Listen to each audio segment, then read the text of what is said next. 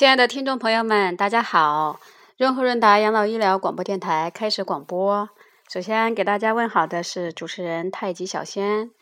听众朋友们，今天呢，呃，天气还可以，北京呢，嗯，是零上几度。呃，不知道外地的朋友们，你们那边的天气怎么样？不管您在哪个地方，啊，请您注意，嗯，快乐每一秒就好。呃，今天的节目呢，主要是跟大家回呃回馈一下我们前几天收到杨先生的真实故事。那他们家里头呢，啊，最近有一点新的动向，杨先生也给我做了一个回馈。那今天给大家汇报一下，杨先生的儿子呢，嗯，现在在国外求学，嗯，因为我们这个节目播出之后呢。非常多的爱心的我们的润和润达的听众朋友们呢，给我们做了一个回馈。呃，从他们不同的角度，嗯嗯，因为也不认识杨先生呢，所以呃给出的建议和看法呢都非常客观。我们我们也挑了一些比较典型的，呃，给杨先生做了一个回馈。杨先生听到了也非常感动，也很感谢我们的听众朋友们。那杨先生呢，也把自己这些心里的想法呢，也告诉了他的儿子，希望儿子尽快能回到呃家里头呢，大家一起团聚，一起面临嗯家里的各种问题。这也是家庭的啊啊基本的一个元素，就是要团结在一起啊啊嗯，每天呢至少能看见。现在他们家呢，嗯，一共也没有几个人呢，但是。嗯，在世界的各个地方，嗯，杨先生的儿子呢，最近我们也取得了直接的联系，给我们回馈的信息是，他其实非常想家，也很想尽快回到啊家里头。嗯，最近呢，他会他会抓紧。然后跟他的导师去把这个事情，嗯，这个确定，因为好像是他的导师，嗯，原来也没有给他最后最后的这个时间，你到底什么时候可以结束你的学业，嗯，拿到你想要的相关的一些结果，嗯，等于现在呢，他就是要加紧，呃，这个追一下他的这个导师。现在看来呢，毕不毕业呀，还不光是由他儿子一个人决定，他们面临呢。就说要提前回来呢，我就最后一把那个可能我，比如说，也许是也许也许是学历，也也许呢是他的那个就是，嗯，可能相当于一些什么证件吧，对他们的工作来说比较重要的。杨先生的儿子呢，嗯，也现在也是讲，如果说拖的时间太长了，他也会放弃，嗯，也是为了家里。啊，从这个角度来说的话，可以感受到杨先生的儿子呢，嗯，也也非常惦记家里头，也很有爱心。嗯，可能基于学业就想嗯求得一个结果吧，嗯，毕竟在中国要就业呀，可能面临这些东西。同时呢，杨先生给我们反馈的信息是，杨先生已经认识到，在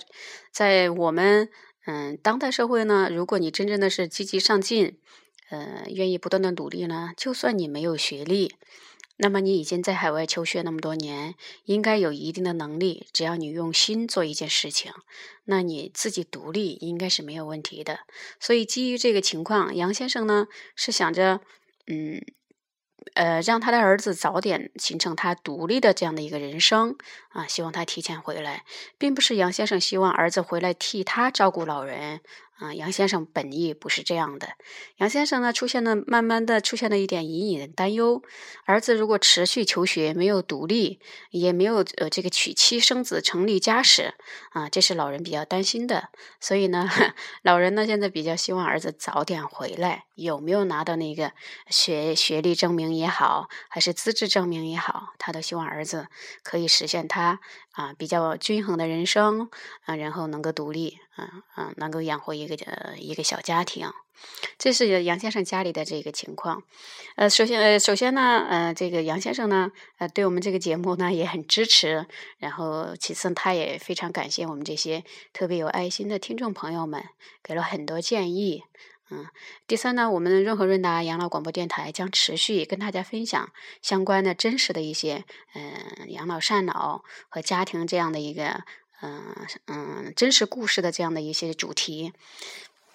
今天呢，我给大家挑选了一首歌，一个呢也送给我们节目当中的杨先生和他在海外求学，嗯，也归家似箭的他的儿子，也送给我们，嗯嗯，手机跟前或者说节目，呃呃呃，这个就是播放器跟前的所有的亲爱的、敬爱的听众朋友们，嗯，这首歌呢是我送给大家的祝福，甜蜜蜜。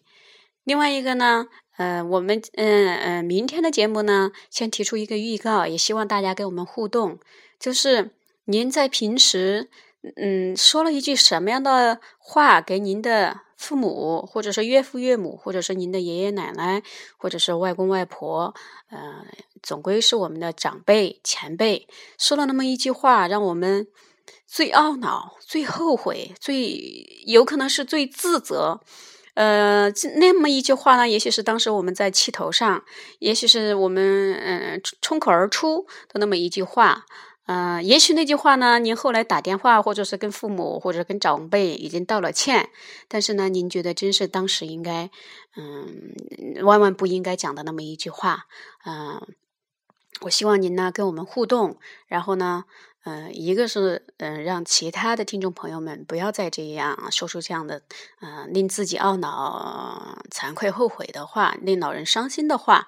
嗯，我们呢，当然这从另外一个角度来说的话，也是一个警示作用。嗯嗯，也是一个情感的这个呃分享的一个一个途径吧。嗯，我记得我曾经给我妈讲过一句话，当时呢是在电在电话当中，嗯。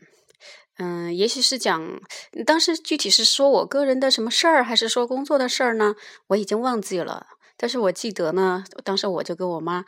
讲着讲着，大概讲电话呢，已经讲了接近一个小时了。因为平时我跟我的父母家人讲电话的时间，半个小时、一个小时是非常正常的。而且几乎原来呢是每一天或者两天就会打那么一个长电话，不是叫长途电话，长途都已经不算什么了，就是长时间的电话。呃，至少少则是半个小时、一个小时，长则两个小时的这种电话通话时间，对我来说是很正常的。我当时我就跟我妈说。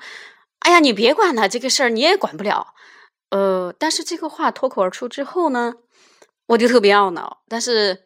本着一个面子呢，嗯，当时没有给我妈承认这个错误。后来晚上了，很晚了，我就特意给我妈妈打了一个电话，给她道歉。我记得呢，当时我妈呢，一听我道歉呢，还愣了一下，好像那边呢有点哽咽，说：“哎呀，反正你们当时呢。”嗯，这个有自己的想法嘛，没关系，不用道歉。我记得从此之后呢，我们家呢就形成了一种啊说错话，嗯，道歉，然后呢说对不起，嗯，这样的一个氛围了。我就是非常好，所以呢，嗯，我在我的微信朋友圈里头呢会转发这么一个节目，然后请大家跟我们互动。谢谢大家，非常非常感谢大家，祝愿大家平安健康，喜乐每一天。谢谢，我是润和润达养老医疗呃呃广播电台的主持人太极小仙。